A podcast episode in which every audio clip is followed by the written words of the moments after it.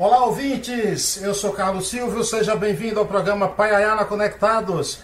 Acesse radioconectados.com.br. Não deixe também de acompanhar o site exclusivo do programa, que é paiayanaconectados.com.br. Por lá estão os nossos colunistas, o escritor Darlan Zurk, que acaba de lançar o livro A Fúria de Papéis Espalhados, o jornalista e pesquisador de cultura Assis Ângelo e o também jornalista e crítico musical Sérgio Martins. Eu gostaria de dedicar esse programa a duas importantes pessoas do jornalismo e da cultura brasileira que hoje nos deixaram: José Antônio Severo e José Xavier Cortez. O legado de vocês é gigante, ficará para sempre entre nós. Como eu disse, sempre por aqui uma personalidade importante. Hoje, hoje um cara aqui que é daqueles caras que quando você, você lia muito tempo no jornal e por lapsos assim você achava esse é os caras que você nunca vai conseguir entrevistar. Afinal de contas, ele é uma lenda do jornalismo, da poesia, da cultura brasileira. Jornalista, poeta, crítico de cinema, escritor, mais de uma dezena de livros publicados foi, é editorialista e articulista do jornal Estado de São Paulo, comentarista na Rádio Estadão, passou pelo Jornal da Tarde, foi comentarista da Rádio Jovem Pan e do Jornal da Gazeta, repórter especial na Folha de São Paulo, chefe de redação e repórter especial no Jornal do Brasil. Em 1976, ele ganhou o Prêmio ESSO de Jornalismo Econômico. Em 2005, recebeu o Prêmio Senador José Hermílio de Moraes pela Academia Brasileira de Letras por o livro Silêncio do Delator, melhor livro publicado no ano anterior. Membro da Academia Paraibana de Letras, integrou por muitos anos o setor de jornalismo do SBT, onde tinha aquele famoso quadro direto ao, ao, ao assunto. Filho do senhor Anchieta e dona Mundica. Nada mais, nada menos está aqui conosco, senhoras e senhores, José Neumann Pinto. Seja bem-vindo, que honra tê-lo por aqui. A honra é minha, a honra é mútua, no mínimo. É, eu estou muito emocionado de ter ouvido o, o Zé e o Ivan lerem dois textos meus que são muito próprios da minha, da minha raiz. A minha amiga, desde os meus 16 anos, Nelly da Pinhon, disse que o grande livro da minha vida está pronto e é só eu escrever, que é um livro sobre o sertão. E eu estou achando que estou começando a germinar esse livro e essa emoção me veio num dia especial, um dia é, em que eu, você me contou, primeiro você me contou é, do passamento do meu companheiro de forró, o rei do forró lá do Andrade, o famoso Ortez, né, grande dançarino de forró. E o Severo, que eu não sabia também, fiquei sabendo agora. Sim, é. Você deu notícia, né? É, Faz muito tempo que eu não vejo o Zé. O Zé, meu parceiro, uma pandemia, então nós nos perdemos de ver. Não sei se o Zé está na praia, se o Zé está no Leblon, se o Zé está em Formosa, não sei. E o Ivan, que mora aqui perto, o, o, o Assis, que mora aqui perto de casa, e, e também a gente está aqui, não apenas isolado pela pandemia, mas também por essa cidade enorme que nos isola, né, Carlos? Eu, eu agradeço muito a honra de falar no Paiaiá e começar ouvindo essas vozes tão amigas, tão apaixonadas. E que eu me lembrei de um outro querido amigo meu, o poeta Mário Chami, que eu também conheci quando tinha 16 anos. E, e que ele, o, o Mário, quando ele fazia um poema que ele gostava muito, e ele dizia assim para mim: Rapaz, esse cara é bom. e assim, ouvindo o meu poema, ele dizia assim, esse cara aqui não é de, não é de se perder. Escreveu isso? Quando é que foi que você escreveu esse poema da música? Cantada por Assis, declamada por Assis e Zé Ramalho. Declamada por Assis e. Isso aí, é, isso está num, num, num, num livro meu chamado As Tábuas do Sol, que foi um livro que eu editei ali nos anos 70 do século passado. Né? Depois ele foi, ele fez parte de uma de uma, de uma coletânea que eu fiz chamado Solos do, chamada Solos do Silêncio e, e é, faz, que, é, que, reúne a minha obra completa, né? E esse, esses são poemas de uma fase assim muito sertaneja, que é a minha fase de sempre. Eu, eu tenho 70 anos e, e me Você sinto. nunca deixou de se ser eu um tivesse... sertanejo de raiz, Nunca. né? Nunca, nunca deixei. Ah, eu, eu digo mais ainda, eu sou um menino do sertão. Aos 70 anos de idade, eu sou menino do sertão e vou morrer menino do sertão. O sertão é a minha. Assim, eu saí do sertão, mas o sertão nunca saiu de mim, né? Como te costuma dizer né? o povo de né? Carlos. Agora, agora me diz o seguinte, eu estava até conversando com um amigo e ele falando que apostava qualquer coisa que o teu nome era José Neuma de Pinto. É, o teu nome é o quê? É, tem um errozinho? O que, que aconteceu com o teu nome, o Neumann? É, em Uiraúna, onde eu nasci, que era distrito de Antenor Navarro, que voltou a ser São João do Rio do Peixe, é, que só se tornou município. Era, chamava Belém do Arrojado e só se tornou município em 53, dois anos depois de eu ter nascido.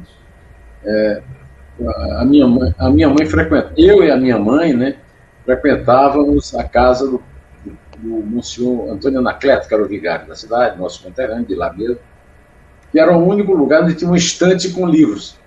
E a minha mãe lia aqueles livros, havia muita geografia, muita vida de santo. E aí tinha uma, uma vida que ela, a minha mãe é, é professora formada na Escola Naval de Cajazeiras, e ela sempre queria que eu tivesse uma relação especial com a palavra, né? E, e aí ela encontrou o nome de um, um, um, talvez o maior orador religioso, o maior orador sacro da virada do século XIX para o século XX, que era um anglicano chamado John Henry Newman. Esse anglicano se converteu católico e virou cardeal da Igreja Católica e hoje é santo. Foi santo. Eu tenho um querido amigo é, que me me passou um telegrama no dia que me cumprimentando, no dia que ele foi que ele virou santo. Meu pai não tinha essas veleidades, meu pai, meu pai era caminhoneiro nessa época e foi ao cartório para me registrar. A mulher do cartório também conhecia esse, esse cardeal, né? Então é, os dois inventaram esse nome aí, que é um nome muito complicado para mim. N, acento circunflexo, E, U, M, A, N, N, E. Uma vez, uma vez o, o, o, o Ariano é, me pediu, o Ariano Suassuna me pediu licença para usar uma frase minha. É. Eu tinha falado numa, uma, uma, conferência que eu fiz no Teatro Municipal em Campina Grande, né? É, a respeito de um romance, que eu, meu primeiro romance, que é, que é um, um romance é, sobre aquele episódio dos anões, do orçamento, né? Sim. E, e, e, o nome do romance é Veneno na Veia. E os, os maledicentes dizem que, na verdade, é Veneno na Veia. E aí o, o, o, Ariano queria usar uma frase que eu disse: esse não é um romance de aventuras, é o um romance de nossa desventura. E aí o, o Ariano disse: posso usar? Ô, ô, ô, posso usar essa sua frase aqui? Eu falei, Ariano, vai tomar banho. Só, rapaz, tu não vai deixar usar, não. Eu disse, rapaz, tu precisa de licença para usar. Pode dizer que é tu, pode fazer o que você quiser. Rapaz. É uma honra entrar no teu livro. E o livro está publicado, ele foi um livro póstumo dele, tem lá a minha frase, né? E para minha grande honra, é... e ele ainda disse: olha, você vai ser, é, o, vai ser epígrafe é, da, do capítulo da morte do meu pai, que é a grande fixação da vida dele. Né? Aí, aí eu, quando eu comprei o livro, eu descobri que é, o Ariano já tinha morrido, inclusive, que era eu tinha uma companhia muito especial que era o Conde Almeida Garretes. o Conde Almeida Garretes e Janeu Manipinto, lá do sertão, né? Bom, de qualquer maneira, esse nome ficou. E uma vez eu tive assim, a grande surpresa de descobrir que eu tinha xará. Eu nunca imaginei que eu tivesse o xará escrito exatamente do jeito que. Onde? Onde está ah, esse cabra? Onde está esse cabra, meu? Rapaz, eu não conheci. Mas eu, era muito amigo do Fernando Lira. Sim. E um, uma vez o Fernando Lira era presidente do Instituto Joaquim Nabuco. E aí me disse, olha, olha, rapaz, eu estou precisando que você fale aí com o Valdir Pires, porque eu, esses caras ficam me enchendo a paciência. Disse para ele que eu sou um cara direito. O Valdir Pires, na época, era, era auditor controlador geral da República, né, governo Lula, E, e aí eu disse, mas eu conheço o Valdir Pires, mas o que, é que você acha que eu tenho influência sobre ele? Ué, você não trabalha com ele? Aí eu descobri que tinha um baiano, lá de, na verdade, Grapiúna, né, de, de Ilhéus, ou de Itabuna, agora não me lembro mais, e, que era eleitor do, do Valdir Pires, e que tinha o meu nome, José Neumann, né? E o, e o, e o Fernando Lira pensou que era eu. E, e, aí eu descobri isso, mas nunca tive contato com a pessoa, nem sei se a pessoa ainda é viva, né? E tenho certeza que essa que não tinha sido uma influência do meu nome, porque podia ser um, eu, um cara conhecido, jornal e tal, mas não era, porque era uma pessoa da minha idade. Né? E aí é isso, essa é a história, a história do, do erro que virou nome. Agora, o, e eu sou um, um, nome que virou erro. É. Agora você, você falou aí da, da, da sua cidade, Uiriaúna, que é uma cidade tida como padres e músico. Você não se tornou padre nem músico. É, não me tornei músico. Por, que você desviou? Porque, é, eu não me tornei músico é, porque meu pai era músico. Meu pai tocava, era o segundo trompete da banda de música de Iraúna, que é uma banda muito conhecida, Jesus Maria José, da Orquestra de Frevo, lá de Iraúna, que é uma boa orquestra de frevo até hoje. O, mas eu, eu, eu não tinha ouvido. Eh, o meu ouvido é tão ruim. Uma vez eu fiz um, um, uma parceria com o Jereba, do, do Bendegó, um grande amigo do Assis, né? Sim. E o Jereba perdeu a fita e eu não achei também a fita, que o Jereba precisava gravar. E aí disse: Você não lembra da música? Eu me lembro. E cantei para ele no telefone. Ele disse, não, essa música não pode ser porque ela não tem, ela não tem harmonia. Ele contou essa história para Isabel, a minha mulher, que até hoje tira muitos meus sarros de mim por causa disso. Agora, o, o, eu tinha, eu tive um grande amigo também baiano, o Walter Santos, é, que foi quem acompanhou o João Gilberto Puri, era primo do João Gilberto, e o Walter é, era um ouvido absoluto. Walter, e eu dizia, Walter, murro de inveja do seu ouvido absoluto. Disse, é, mas você tem um ouvido para a palavra. E, e, e o, aí eu descobri que realmente eu tinha, é, que os meus poemas tinham uma grande influência é, dos violeiros que eu ouvia na casa do meu avô, onde eu nasci, na fazenda Rio do Peixe, na época, distrito de Iraúna, município de Antenor Navarro hoje município de Iraúna, é, na casa do meu avô, pai da minha mãe. Os meus pais é, eram primos, meu pai morreu muito precocemente, 59 anos, um mês antes de completar 60. Minha mãe está viva, apesar de ter Alzheimer, mas está viva ainda com 91. Quantos anos sua mãe? 91. 91. É verdade que quando seu pai faleceu, você estava na, na Espanha? Não, não. Quando meu pai morreu, eu estava na casa do meu pai. Eu, eu é, eu fui, é, eu estava passando férias na casa do meu pai, eu tinha ido lançar o livro exatamente que tem esse poema que o, o, o Assis e o Zé leram. É, eu, li, eu lancei em Campina Grande, depois fui lançar em João Pessoa, e uma noite eu, eu cheguei depois do lançamento e tal, e meu pai estava sentindo mal, disse, ah, vamos para o hospital. E ele disse, não, não, quando amanhecer a gente vai. Quando amanheceu, meu pai morreu ele teve um infarto de miocárdio, é, e estava o, o, médico, o, nós diabéticos, eu herdei uma diabetes dele, é, temos pouca sensibilidade, né? O, o, açúcar tira a sensibilidade nervosa. Então ele estava sentindo uma dor de infarto, mas o médico imaginou que fosse um problema gástrico. Enquanto minha mãe foi comprar um remédio gástrico, meu pai morreu, na frente da minha filha, que hoje tem 42 anos, e, e, e, e tempo ela tinha, sei lá, 12 anos. É, e, e, o meu pai é uma presença marcante na minha vida. Agora, minha mãe, minha mãe é professora primária, foi formada na escola normal em Cajazeiras, e eu, eu tenho uh, o gosto pela palavra, porque eu, é, a minha mãe dizia de cor, né, tinha uma memória, imagina hoje tem Alzheimer, tinha uma memória fabulosa, então ela dizia uh, os seus poemas favoritos. A, é, o poema é, é, do Castro Alves, né? Navio Negreiro? Navio Negreiro. Ela, ela tinha uma predileção especial por um poema chamado o Livre América, né? e que era é, também do Cachorro. O Jansen Filho, que era um poeta paraibano, de quem ela gostava muito, e Augusto dos Anjos. E é, é, uma pena que minha mãe não tenha podido. A minha mãe ainda não tinha, estava cometida da, da, do Alzheimer quando eu é, ocupei, quando eu tomei posse na cadeira Augusto dos Anjos, cadeira número um da Academia Paraibana de Letras. Mas hoje a minha mãe não consegue mais nem saber que eu sou filho, não consegue mais me reconhecer. Sim, sim, sim. E, e, e, o Augusto, né? Augusto é um, um poeta. O Cacho Alves, o Augusto talvez seja os poetas que eu mais admiro, né? que eu mais admirei na minha vida, que eu mais gostaria de emular. Né? Os dois morreram bastante jovens, sempre o Alves muito mais jovem do que o próprio Augusto. E, e tem uma, uma grande ligação, né, quase assim fraterna, com ambos, né? E um baiano, o outro paraibano, né? e eu até é, tenho assim, eu sabia de cor né, coisas do, do, do, navio negreiro, né?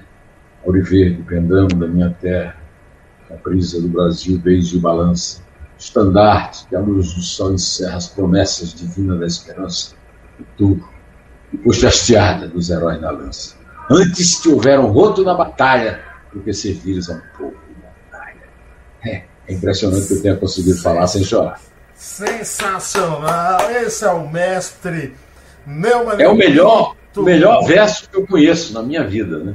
O melhor verso do, do, do, é o Auriverde pendão da minha terra, que a brisa do Brasil beija de barão. Pelo amor de Deus, meu amigo Carlos. Lindo demais, lindo. Paiaiá, Paiaiá é o melhor lugar do mundo, né? Depois, em segundo lugar, vem a Paraíba, entendeu? Primeiro Paiá, depois a Paraíba.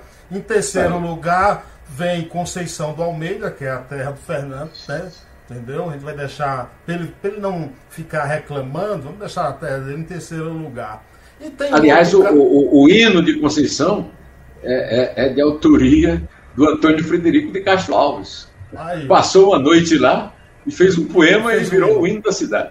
Que maravilha. E eu, eu, ó, eu vou decretar agora como hino do Paiaiá, que tem apenas 600 moradores, uma música que foi composta essa semana pelo pianista Leandro Braga, em homenagem ao Paiaiá, entendeu? Então, ah, que beleza, hein? Vai ser o hino Parabéns. do Paiaiá agora, viu? Ó, tem um, cabra, tem um cabra aqui, eu não sei se você conhece ele, ele não gosta muito de dormir, tá lá em Paris acompanhando a gente. Bill Richberg, ele diz o seguinte. Bill Richberg, Bill é, grande figura, amigo do Jaça, amigo de outro paraibano, Jacenildo, Jace, o grande Jaça. Olha aí, é, grande assim, Bill. Um beijo, Bill. Uma, vou te contar uma história. Parece aí, Bill. Ah, fala, fala, Carlos. Ele quer vir aqui no Brasil, porque o sonho dele é se tornar cidadão paiaiaense, entendeu? Ele vai vir da França para se tornar paiaiaense. E ele diz aqui o seguinte, ó, abraço os dois. É verdade que havia cineclubes concorrentes em Campina Grande? E é verdade também que você foi presidente de um, ô Neumann? Sim. É, havia dois cineclubes em Campina Grande. O cineclube de Campina Grande, é, do qual saiu uma geração de grandes eh, intelectuais paraibanos da minha geração, o Braulio Tavares, o Zé Umbelim do Brasil, o Luiz Custódio, que é professor da Faculdade de Comunicação, né? É, e o Cineclube Glauber Rocha. O, eu fui presidente do Cineclube Glauber Rocha com é, 15 anos. É, o Cineclube Glauber Rocha se reunia no Colégio das Damas, aos domingos, em Campina Grande, e foi o Cineclube que me levou. Eu queria ser geólogo, mas eu, como presidente do Cineclube, eu era é, é, destinado a escrever para o jornal uma coluna semanal, às quartas-feiras, sobre o filme que eu escolhia como presidente do Cineclube para o cinema de arte, nas quartas-feiras, nas sessões matinê e soirée. Antes disso, eu, eu, na verdade, eu comecei como radialista. Eu escrevi, eu produzi um programa chamado Sétima Arte, na Rádio Caturité, com a Rádio do Bispo, lá da Diocese de Campina Grande, a pedido do meu amigo Aldo Porto. Aldo Porto era um bancário do Banco do Brasil que apresentava esse programa, um grande crítico de cinema, e ele foi transferido pelo Banco do Brasil para outra cidade e me, me entregou a, a, missão de, do Cineclube eh, fazer o programa. Eu era o presidente e eu que apresentava o programa. E, e, e, foi assim que eu comecei. Em seguida, eu, eu escrevia toda semana no, Diário da Borborema, dos associados, que já não existe mais, já fechou. Uhum. A Recatuita ainda existe.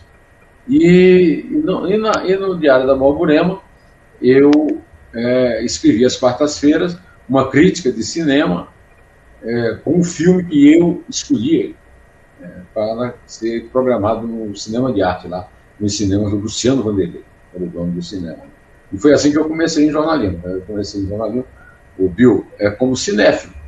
É, e, e, hoje, infelizmente, com a pandemia e tal, eu, eu perdi ah, essa, essa característica né, de ir para o cinema e tal.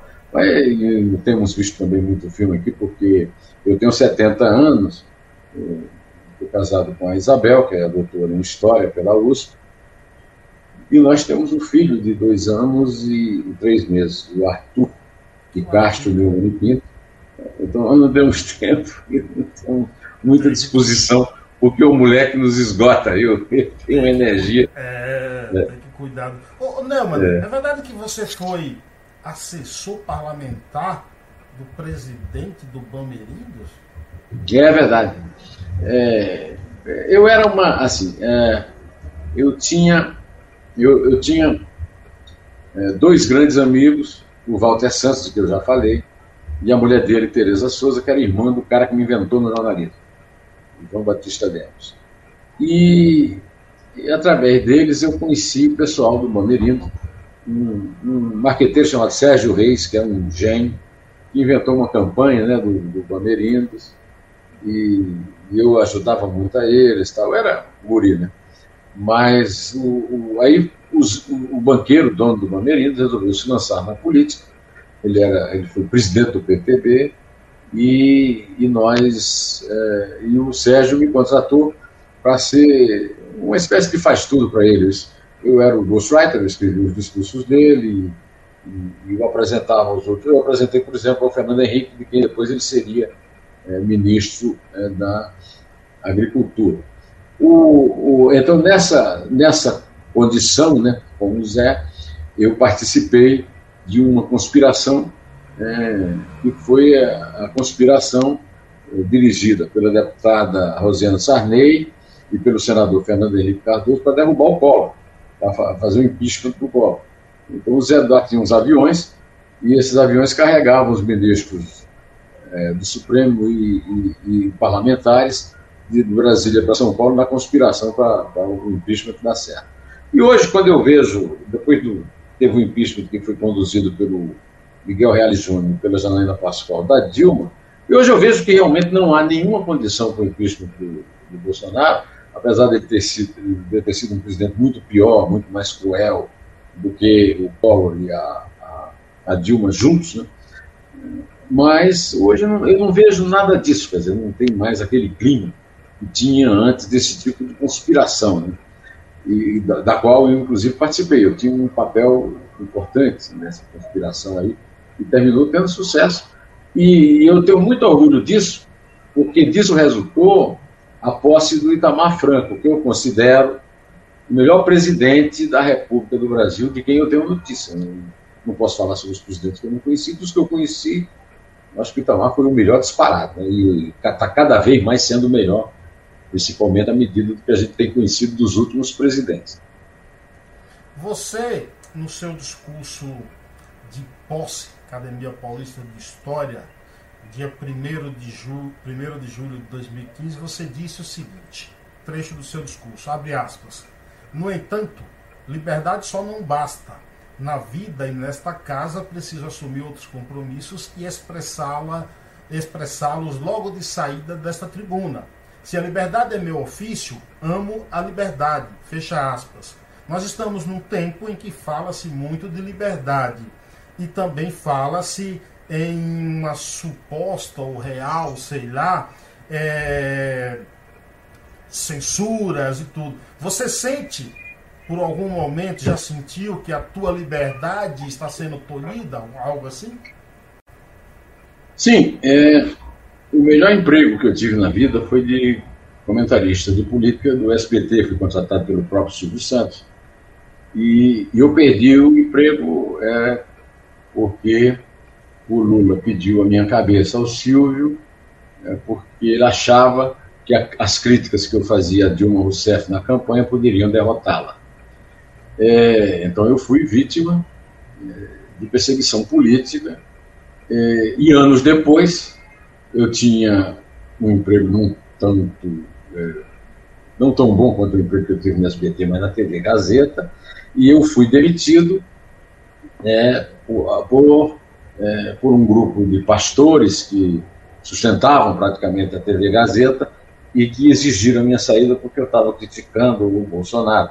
E aí veio o, a coisa do Bolsonaro. Como eu era um cara que elogiava o Bolsonaro, e isso, nisso eu era, eu era muito crítico do PT, e, e eu elogiei algumas coisas que o Bolsonaro fez, eu me tornei um inimigo é, potencial do Bolsonaro, que é todo aquele que, é, por uma questão de inteligência ou de divergência, é, termina discordando do Bolsonaro. Então eu tenho a honra de chegar à eleição de 2022 com duas pessoas que me privaram de meus empregos. E eu vivo, sempre vivi só dos meus empregos. E todos os dias eu leio bolsonaristas e lulistas me xingando por causa disso. E me acusando de estar ganhando muito dinheiro para falar mal do Bolsonaro ou do Lula, dependendo do, de quem eu esteja falando mal. No momento eu falo mal dos dois. Sendo que do Lula eu tenho, eh, pelo Lula eu tenho um, um respeito, porque eu conheci o Lula em 1975 quando o Lula assumiu o Sindicato dos Metalúrgicos de São Paulo, eu acompanhei toda a saga do Lula como líder sindical. Eu ganhei um prêmio S, como você falou, em, em, em 75, é, 76, é, prêmio S de Economia, exatamente sobre um, um, perfil do operário brasileiro e um dos perfilados era o Lula. É, depois eu, eu, eu perdi completamente o contato com ele, como eu perco contato com todo mundo que assume o poder. Né? É, eu acho que como diz o Milo Fernandes, meu grande ídolo, é, jornalismo que não for oposição é secos e molhado. Né? Uma das grandes honras da minha vida foi um dia que eu estava com um querido amigo meu, é, o Boni, Bonifácio de Oliveira Sobrinho, autor do padrão Globo de Qualidade, almoçando no restaurante, o Antiquário do Rio de Janeiro, e havia uma mesa, estava é, lá o Fernando Pedreira, com quem eu tinha trabalhado no Jornal do Brasil, o, é, o Zé Lilgói, aquele ator de cinema, da chanchada da minha infância do Cine Babilônia, em Campina Grande. É, o, o, bom, tinha um grupo lá bastante grande e nesse grupo estava o Milor. E o Milor pediu ao Fernando Pedreiro que me apresentasse a ele e me disse: Você, eu ouço você no rádio porque você é um dos poucos radialistas que falam a minha língua materna, a língua portuguesa. É, isso vindo do Milor. Mas então é isso, quer dizer, é, hoje eu tenho vivo, sou o permanente, é, sou a permanente espada do PT, governo anos, ameaçando com a, a, censura, né? E o Bolsonaro, o sonho dele, basta você é, lembrar que ele acaba de fazer um discurso é, na Assembleia das Nações Unidas, e, e o primeiro mote do discurso dele é que, como a imprensa do mundo, não é a imprensa brasileira, é do mundo, mente, ele está trazendo a verdade do Brasil. O, hoje, eu gravei uma entrevista que eu vou publicar amanhã no meu, no meu canal, no YouTube. canal no YouTube, José Neumann Pinto, com o embaixador Rubens Antônio Barbosa, é, que eu conheço há muito tempo, respeito muito, que, é, que tem uma longa linhagem diplomática. Ele é genro de um querido amigo meu, Sérgio Corrêa da Costa, que foi da Academia Brasileira de Letras, embaixador também, por sua vez genro do Oswaldo Aranha, que é um dos fundadores da ONU. Né? E na entrevista ele me contou que leu um texto de uma pessoa que eu leio sempre, porque eu sou um grande admirador dele, o Jamil Chad, dizendo exatamente que ele descobriu, ao pesquisar o, nazi, o nazismo alemão nos anos 30, é, e os discursos mais é, repetitivos do, do, Hitler eram é, dizendo que a imprensa mentia. Né?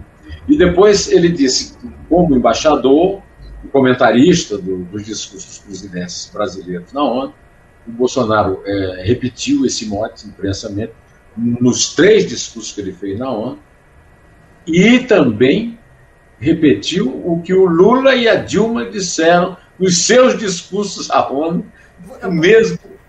Aproveitando então que você falou nos dois, você disse que numa entrevista é, Lula perguntado quais as maiores personalidades que ele admirava, ele citou, se não me engano, Gandhi e Hitler. E que você disse também que Lula, que era um cara que odiava a leitura, que odiava a cultura. E sobre Dilma você falou também o seguinte: Dilma submete a história do país que, que preside a ignorância, a dislexia e a falta de escrúpulos atribuída à esperteza política.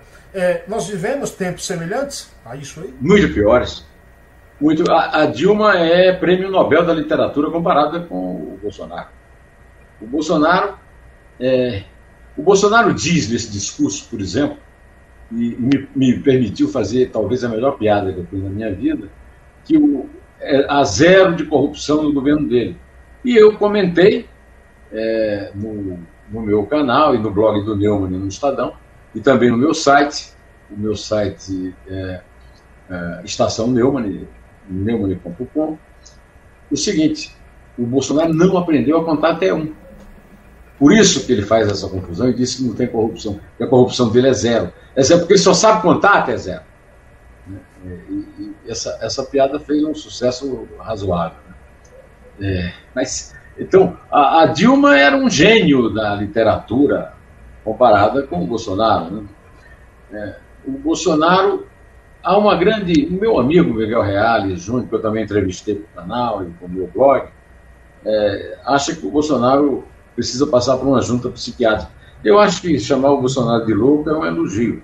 Ele é um, um assassino serial. O, ele mesmo disse que a modalidade dele é matar porque ele é capitão de artilharia. Agora, é um assassino covarde, porque na verdade ele para matar ele teve que matar de forma indireta 160 mil, é, é, desculpe, 560, 590 mil, quase 600 mil brasileiros é, pela forma com que ele até hoje trata ah, o comando da, da, política pública para o combate ao novo coronavírus para quem ele bate continência. Ó, oh, tem um amigo aqui que é do Paiaiá, falamos dele, mas mora em Vitória da Conquista, ele diz o seguinte: mora, Rubio Rocha, mora em Vitória da Conquista. Gostaria de saber se José Neumann conhece Elomar. Se sim, quando o conheceu? Conheci Elomar em 1969, Rubio Rocha. Eu, um amigo de infância meu, chamado Marcos Vinícius de Andrade, é, compositor, ele morava com o jornalista e também compositor Carlos Aranha, com o grande percussionista Naná Vasconcelos, o excepcional ator Edinaldo do Egito, é, num apartamento no Catete, no Rio de Janeiro, de frente aos jardins do Palácio do Catete, em 69. E um dia o Marcos e eu subimos no elevador, o Marcos segurando o violão, e se dirige a ele um caboclo, um chapéu, e diz assim: o amigo é artista e o Marco Lewis é. Sou, né? E aí ele subiu conosco. E aí ficamos lá babando o Marcos. Eu não me lembro mais quem é que estava. Estava o Naná, é, o Moacir que também não está mais entre nós, e que é um, um, grande especialista em quadrinhos e poeta de vanguarda. A mulher dele, nem uma artista plástica, ela, também de João Pessoa. Todo mundo babando. Era uma Figueira de Melo. Aí um dia eu estou passando na frente do Tuca e vejo lá, né? Quinteto Violado apresenta Elomar. Diz, pô, é o cara lá do Rio, cara. E era o, o, o, o Quinteto Violado. Era um programa que um produtor chamado Roberto Santana fazia, que era um, um artista de, de, Roberto Santana mora em Salvador. Isso. O, o, o Roberto Santana fez uma ideia genial. Um artista é, apresentava outro. Então, o Quinteto Violado é, é, apresentou Elomar. E eu fui ver os dois, o Violado e o Elomar no Tuca. E eu, daí para frente, eu acompanhei o Elomar a vida inteira, até hoje eu me correspondo lá com a assessora dele, que me manda notícias lá. E eu tenho uma ligação com Vitória da Conquista por causa do Glauber, né? Glauber Rocha, né? Do Glauber conhece Rocha. a cidade? Né? Você conhece a cidade? Eu, já passei por lá, mas não conheço não. Passei porque eu fui de ônibus de, é, de do Rio de Janeiro para Campina Grande e passei pela Rio Bahia. Mas é, conheço, eu conheci muito o Elomar, é, comi, comi muito chamboriú é, na casa de um amigo comum nosso, em São Paulo. eu também fui muito amigo do. O Marcos Vinícius trabalhou com o Marcos Pereira e o Aloysio Falcão, que foi secretário do Miguel Arraes, na gravadora Marcos Pereira. E, e, e a gente ia para casa de um amigo comum nosso, que era muito amigo do Elomar, ia também o Miguel de Almeida, que o, o, o Elomar chamava de Miguel Ventania. E, e a gente é, comia lá um chamboriú e um bode lá muito bem feito, que o próprio Elomar cozinhava. Faz muito tempo que eu não vi. Eu, eu, vi o Elomar, a última vez que eu vi o Elomar, eu fui com minha mulher ver um show dele no Teatro Sesc da Vila Mariana. Ele e o filho, João Marcos. Né? Mas eu tive muito bem.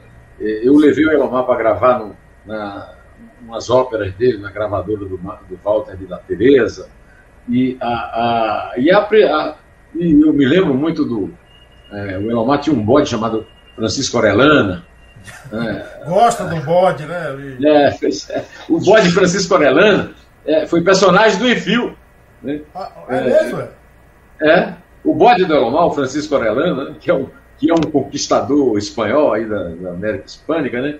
É, ó, essa, essa, essa gravura aqui que você está vendo, essa estilogravura, aqui, ó, Sim. é Isabel comigo, e a estilogravura é do Ciro de Iraúna, o maior estilogravador do Brasil. Autor de grandes capas de cordel. Tá. Foi bem, então, o, o, o, o Elomar tinha umas óperas, umas coisas, e nós fomos gravar lá uma gravadora só da gente, o estúdio, nosso estúdio do Walter e da Tereza, nenhum dos dois está mais entre nós, mas a filha deles, a, a Luciana Souza, a Luciana Souza é a Luciana é hoje uma das grandes damas do jazz americano. Oh, eu tenho uma Rubio filha. Rocha tá dizendo, é, Rubio Rocha está dizendo que Rubio Rocha está dizendo que é, Glauber Rocha e Elomar fazem parte do mesmo tronco familiar. Eu fiz uma entrevista com a filha de Glauber Rocha o ano passado, Ava Paloma. Rocha. Ava, Ava Rocha. Ava, Ava. Isso, mora no Rio. Ó, é.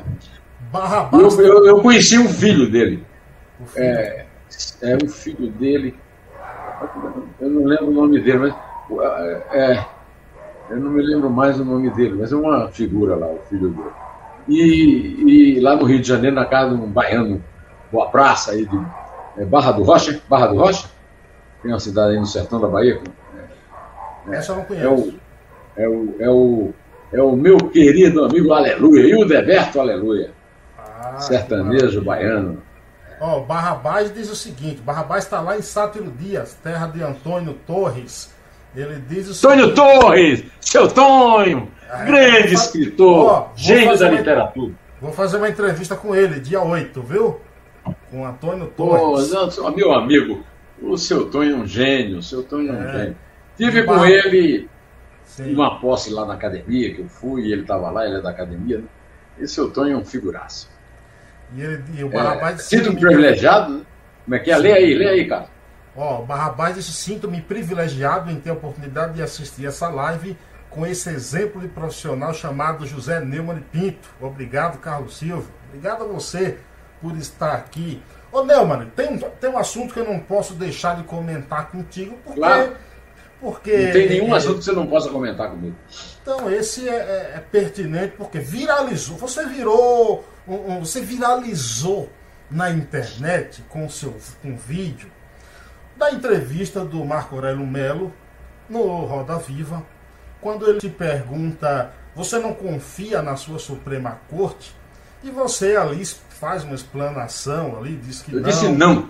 É, não. na cara dura. Você meteu o dedo na cara do homem, viu? Você é petulante, viu, Neumann? Muito petulante. Sou, sempre fui. É, Isso, é. E aí você sinta os. E esses caras se, chamam, se acham deuses, né, cara? Sim. Se acham sim. deuses. Esses caras. Se acham mesmo. Eu não sei se você São chegou a diabos. ver um. Você não, sei, não sei se você chegou a ver um vídeo que o próprio Marco Aurélio é, repreendeu no plenário do STF uma advogada que, por nervosismo, cham- chamou os ministros de você. Como é, É. que pode alguém chamar o, o ministro da Suprema, Suprema Corte de você? E aí, voltando a esse teu vídeo que rola aí no- no- nos grupos de WhatsApp, você confia no STF hoje?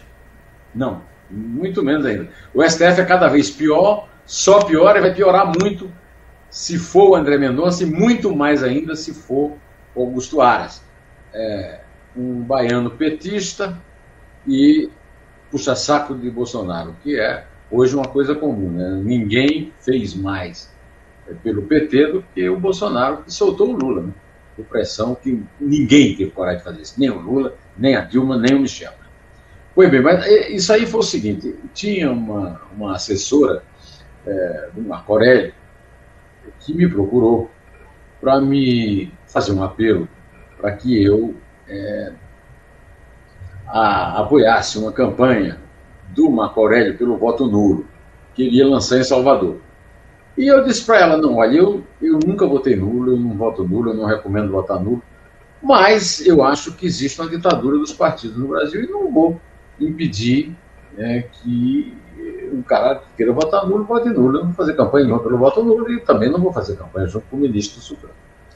Aí, se, sei lá, algum tempo depois, ah, o, o pessoal da, da- do Roda Viva me convidou para fazer o, o Roda Viva com ele, e eu tinha feito acho que dois ou três meses antes o outro Roda Viva com ele. E eu disse, olha, eu não vou fazer, eu já fiz com esse cara faz dois meses, vou brigar com ele, vai ser uma merda. E tudo bem. Cheguei em casa, a minha mulher é doutora em, em História Econômica pela USP, né, Isabel. E é neta de um revolucionário de 30, Agil de Castro. Personagem do Sebastião Neri, baiano, boa, cima. E disse a mim, mas rapaz, você. Eu não me casei com esse cara, não. Eu me casei com um cara que enfrenta as coisas. Tá com medo do cara, meu? Você vai ter que entrevistar, doutor, senão você vai ter que ser dispensado aqui, vai procurar uma pensão aí para dormir. Aí eu, eu liguei pro Augusto, que era o, o Augusto Nunes, que era o, o âncora do programa na época. Augusto, não, mas eu já, eu já fechei o- a, a, a roda. Alguém lá vai cobrar dele a nomeação da filha pela Dilma para o tribunal no Rio? Ele disse, não, ninguém vai. Eu vou. Você vai mesmo do povo. Aí, então eu vou dar um jeito. Aí eles deram um jeito lá, tiraram um, um- um companheiro lá da, da, da, da roda e eu fui. Quando eu fui, o, o, o Augusto me disse, rapaz, deixa para fazer a pergunta no último, Bloco. No último bloco, porque senão ele pode se irritar, sair, vai ser um escândalo e tal. Eu falei, tá, tudo bem. Mas logo no primeiro bloco, eu não me lembro, eu, eu devo ter sido o quarto que falei, né? eu comecei a apertá-lo, perguntando se ele se lembrava eh, quem era o presidente do Supremo quando o, o, o prefeito de, São, de Santo André, pô, o Celso Daniel. Celso Daniel morreu, foi assassinado. Eles, ah, ele virou para Augusto e falou assim: Augusto, o Daniel de Pinto acha que eu, eu sou agora historiador do Supremo? Falei assim, não, não, ministro, não, não tem importância nenhuma saber disso. É que o presidente era o senhor. né? E aí, aí teve uma conversa lá, que eu não quero me alongar muito. O que é certo é que, num determinado momento, ele vira para mim e diz assim: José Neumann de Pinto, o senhor não acredita em, nosso, em nossa Suprema Corte? Eu disse: não, não acredito. E aí, quando foi no intervalo, a, a Isabel tinha preparado comigo todas as perguntas. E preparado, inclusive, o meu espírito para eu não é, engrossar, para evitar qualquer é, coisa contra mim. Né? Aí ela me disse: está uma loucura nas redes. Todo mundo lançando você e o Moro, presidente vice, Moro e você, presidente vice. Uma loucura. Você está é, bombando. E aí o Augusto chega e, e no intervalo e diz para o Marco Aurélio, né? O ministro está bombando, está uma loucura. Aí diz, pois é, você veja, o, o Geneu, que sempre foi meu amigo, aí de repente ficou hostil contra mim. Aí eu disse, não, ministro, não esquece, quem está fazendo as perguntas dele é a Isabel. Aí através do, do WhatsApp. Aí ele disse, mas pode? Eu disse, não, não pode, mas eu posso botar ele para fora aqui, o senhor acha que eu posso botar ele para fora? Não, não, não é o caso. Aí, aí quando chegou no, no último, no último bloco, né? Eu perguntei a história da filha. Ah, já deu de pinto, está querendo o quê? Que a minha filha, só porque é minha filha, não pode mais fazer carreira e tal. O que é certo é que foi, foi ele se estrumbicou geral. Mas ele ficou tão bravo que quando terminou o programa, ele partiu para mim assim. E, e, você conhece o ambiente da, do Roda Viva, não? É uma roda e, eu e o entrevistado. Fica, eu, já, é, eu já tive no fica, estudo do Jornal da Cultura só. É. Então fica, o cara fica embaixo e os entrevistadores em cima, numa roda, né? E aí ele veio para cima de mim, pelo amor de Deus, o senhor está ligado nos fios. Aí quando desligaram ele dos fios, ele veio para cima de mim e disse assim: Eu não vou mais torcer pelo Flamengo só porque você torce. Agora eu perdi o meu filho aqui, vai ser, ser o, o fome. Então, meu amigo, aí, agora aconteceu um episódio incrível, Cássio, que eu vou te contar. O Augusto me deu carona até a esquina da rua Marquês de Tu com a rua é, Sabará. Quando eu saltei, aparece um cara com um revólver e diz assim: me dá o celular, dinheiro e tal. E eu continuei andando até o meu prédio, subi e contei a história para minha mulher. Minha mulher disse: Você é louco, o cara podia ter, ter te matado, ele podia estar com um revólver de brinquedo, não podia ter te matado e tal. Aí eu disse: Olha, se ele tivesse me matado, o Brasil inteiro ia estar cheio. Quem mandou me matar foi o Marco Aurélio. Foi o Marco Aurélio. que coisa. Sensacional. O Bill, o Bill tá dizendo aqui que jogou basquete com o Celso Daniel. Entendeu? O grande jogador de basquete. O Celso? É... O Celso, o Celso era jogador de basquete, era bonitão, mas era homossexual. Então ele ele casou, casaram ele com militantes e também homossexual do PT, mas é, o, na verdade ele era bi, né? Teve inclusive filha tal, é, mas ele, ele era a história da, de, de corrupção do PT é, tem uma grande participação dele. Ele também, ele livro, também. O, o teu livro, o que eu sei de Lula, é, foi baseado em muitas histórias que você tirou do caso Celso Daniel também, não é? É, foi. É, eu, eu tive acesso à família na época, porque eu fiquei assim uma espécie de, de herói da família é, do Celso Daniel, porque eu nunca. E na, naquele Roda Viva, eu contei ao, ao, ao Marco Aurélio, eu contei os, os presidentes do Supremo que mantiveram o caso é, oculto, né? até o, o, Ricardo Lewandowski, que simplesmente mandou soltar o mandante do assassinato, que era aquele Sérgio Gomes da Silva, né, Carlos? O Sombra, né? É, o, Sombra foi uma invenção é, do PT, né? Na verdade, ele era conhecido como o chefe. Mas aquela história é uma história que nunca foi contada direito. Houve ali uma parceria dos tucanos com o PT, é, um tipo, cada um esconde o podre do outro.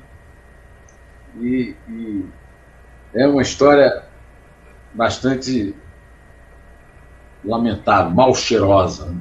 É, agora você disse que nunca votou nulo. E você é um crítico do PT e um crítico de Bolsonaro. No eventual segundo turno entre Lula e Bolsonaro, você anularia? Estava pensando em ir a Paraíba, eu voto em São Paulo. Estava pensando em ir ao lugar que eu mais gosto. A, a... Você não acha que era uma boa? A eleição estar tá na praia de Cabo Branco?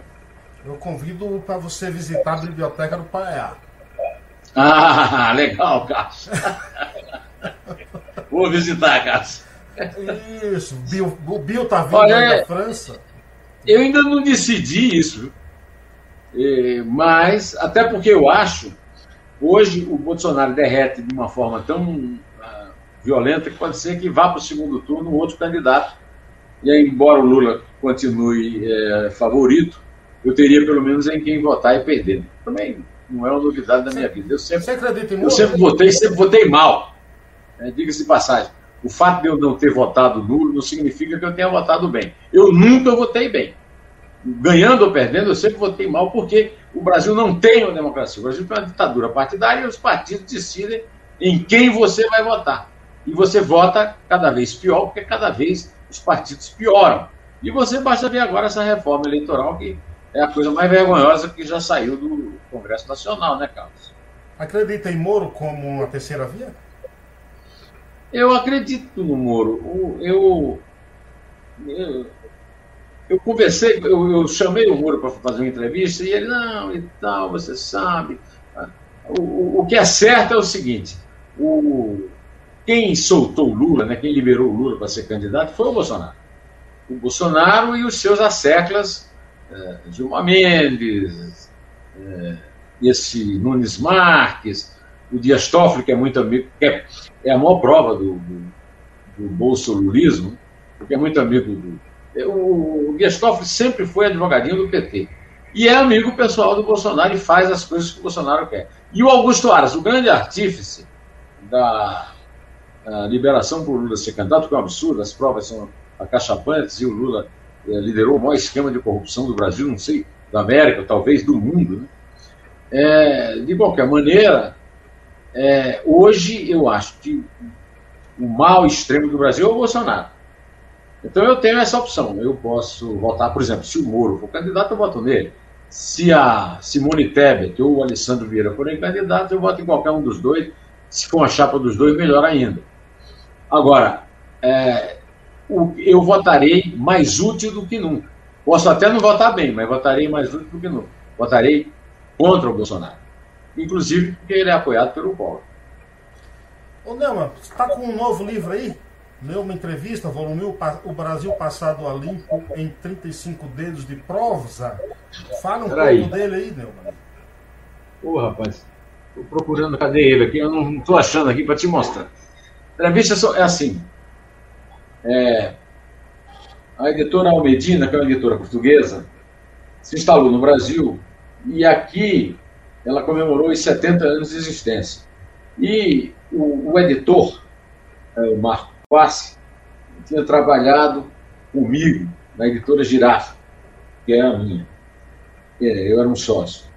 E o, o Marco teve uma ideia de pegar 70 entrevistas que eu fiz, é, um ciclo de entrevistas que eu fiz no meu blog do Neumann, no portal do Estadão, e publicar um livro chamado Neumann Entrevista em dois volumes, cada volume 35 entrevistas, e o livro está aí. É, pô, eu devia ter me lembrado de ter colocado o livro aqui perto para te mostrar a capa. Né? Mas é isso, o livro é esse aí. E tem, por exemplo, eu entrevistei hoje o grande embaixador Rubem Barbosa, tem entrevista dele. É, o Boni tem entrevista dele. É, o, o, Paulo de Tassi Venceslau, o primeiro cara que denunciou o roubo do PT, é a, a entrevista que abre o volume. Né? Então é o livro que eu, tô, que eu lancei. Eu estou preparando um livro de poemas é, que se chama que se chamará é, Antes de Atravessar, mas ainda não estou com o livro pronto. Esse livro é um livro feito para Isabel, esse poema Antes de Atravessar é um poema que eu fiz para ela.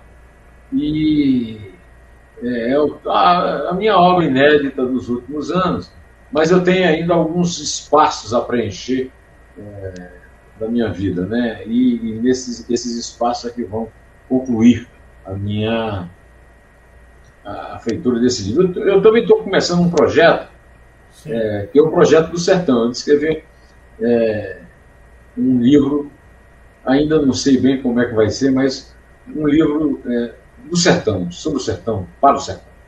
Isso vai envolver história do cangaço também, algo assim?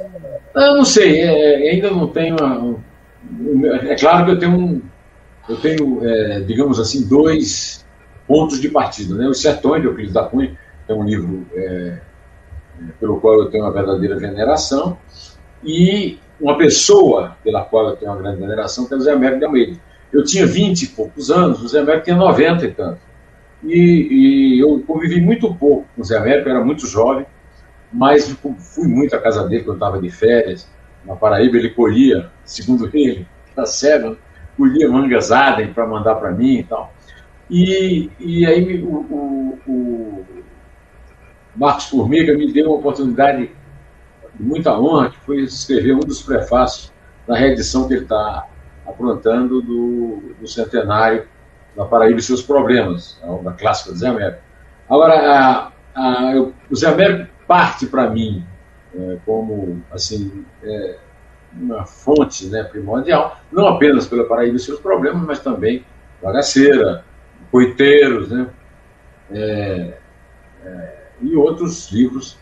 Antes que me esqueça, que é um livro, é, foi exatamente sobre. Eu escrevi sobre esse livro, antes que me esqueça, que é um começo de memória dele, e aí nós ficamos amigos porque ele leu meu, minha crítica no Jornal do Brasil e ficou muito, muito, muito, muito comovido com aquele, aquela coisa que eu escrevi. E também Boqueirão, que é um livro que eu tenho uma, uma relação muito especial por causa da cidade e tal, né? e também porque tem essa coisa da aridez. Né? O Zé América, apesar dele ser um homem da, do ciclo da cana, né? de areia, brejo de areia, brejo de areia, né? eu tenho uma, uma lembrança muito emocionada é, de, uma, uma, de um almoço que eu é, participei na casa do Zé Rufino, um primo do Zé América lá em Areia.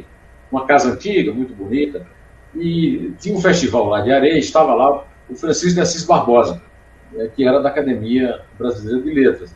O Francisco de Assis Barbosa é, foi o cara que deu voz ao general Guilhermano de Assis, que matou o Euclides pai e o Euclides filho. Né? Então, é, é, o, o, Francisco de Assis Barbosa é um entrevistador no qual eu me espero. Ele estava lá nesse almoço com o Zé Américo, que era meu amigo e meu ídolo. Né? Então, é, esse meu projeto é uma coisa que ainda está meio. não chega nem a ser embrionário, né? Mas, como eu te disse, eu conheci a Nélida Pinhon e tenho por ela uma grande veneração, uma grande amizade, e ela vive enchendo o saco para escrever sobre o sertão. Ah, pai, você está perdendo. Quando você escrever o livro sobre o sertão, aí você vai se consagrar. Eu não quero me consagrar, eu só quero, eu só quero mostrar que eu sou aquilo que eu te falei no começo aqui dessa nossa conversa. Eu sou o mesmo menino sertanejo que saiu de casa com 10 anos para ir para o seminário redentorista em Campina Grande, que infelizmente agora, como jornal, eu trabalhei no Diário Borborema que fechou, no Jornal da Tarde que fechou, no Jornal do Brasil que fechou, e não sou fechador de jornais. Estudei no Instituto Redentorista Santos Anjos de Botafogo, que também fechou. Para finalizar aqui, última pergunta aqui do Barrabás. Ele diz: Sérgio Moro não está muito omisso em relação às nossas vidas políticas? Completamente. Agora, eu não sei é, se ele se ainda resta o Barrabás uma certa imagem mítica dele, é, do cara que fez a grande revolução do combate à corrupção no Brasil, principalmente pelo erro grave que ele cometeu de aceitar ser ministro da Justiça do Bolsonaro. Só que milhões de brasileiros cometeram esse erro. E é muito fácil agora cobrar dele, sem cobrar dos bilhões que votaram no Bolsonaro e fizeram dele presidente da República. Né? Exatamente. Você escreve no Estadão quais dias e também. É... É, eu escrevo no meu blog segundas-feiras. Segunda e no jornal impresso, eu escrevo uma quarta-feira sim e uma quarta-feira não. Na página 2. E na Rádio Estadão? Na Rádio Eldorado. A Rádio Estadão não existe mais. A Rádio é, Estadão agora existe. É, mas agora é, voltou a ser a Rádio Eldorado. Eu, eu, eu é, tenho um comentário de 15 minutos às 7h35 da manhã, de segunda a sexta. Todo dia. Segunda a sexta, dias úteis, eu estou lá comentando. O Bill está dizendo aqui, eu leu o livro O que eu sei de Lula, muito bom, muito bom mesmo. Mestre Neumann Pinto, que honra recebê-lo por aqui. Eu vou te dar o título assim também, como Bill, de cidadão paiaiense, em breve. Muito obrigado. Muito obrigado, meu caro. cara. Muito, muito Viva Paiaiá! Só que tem que ir lá comer um acarajé quente. Tá? Um acarajé. Olha, eu estou primeiro esperando o acarajé da dona Nadir. Você já comeu o acarajé da dona Nadir? Não, não. não? É, a dona Nadir é paulista, mas aprendeu a fazer acarajé com o Fernando Coelho. Então, ela, ela satisfaz o baiano em vários sentidos, né? e inclusive nesse do acarajé. Né? Diz o Fernando que o acarajé de Dona Nadir bom, deve ser pelo menos igual de Paiaiá. Então, vamos ver que vai ser primeiro o, o, o, de Dona Nadir lá na Praia Grande ou o de Paiaiá, né, Carlos Silva? Eu posso dar minha palavra que do Paiaiá é melhor, viu? É, né? Fernando não vai gostar disso. Que ele não nos ouça falando isso. Não, mano, muito obrigado, viu? Obrigado, uma honra mesmo tê-lo por aqui, ter disponibilizado esse tempo aí. Um bate-papo sensacional com você é sempre uma honra. Muito obrigado, viu, mestre? Muito obrigado, Carlos Silvio. Muito obrigado, Paiaiá. Muito obrigado, meus irmãos. Meu querido parceiro, Zé Ramalho Neto, um gênio. Olha, o Zé Ramalho é um gênio. Como diz o Raimundo Fagner, que mora no mesmo prédio dele lá no Jardim do Alá, no Rio, né? O Raimundo Fagner diz isso no, dois dedos de prosa que ele me, me deu, meu velho amigo Raimundo. E, e o Assis Anjo também. O Assis Anjo é um gênio, é um gênio da, da, da, sabe tudo sobre música nordestina, sobre música brasileira.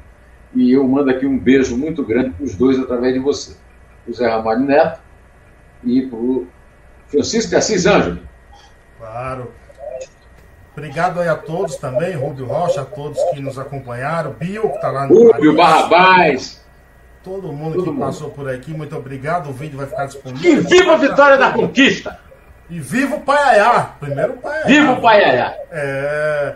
Obrigado mesmo, até uma próxima. Obrigado a todos, gente. Tchau, tchau. Mais podcasts como este você encontra no site da Rádio Conectados, radioconectados.com.br ou no seu aplicativo de podcast favorito.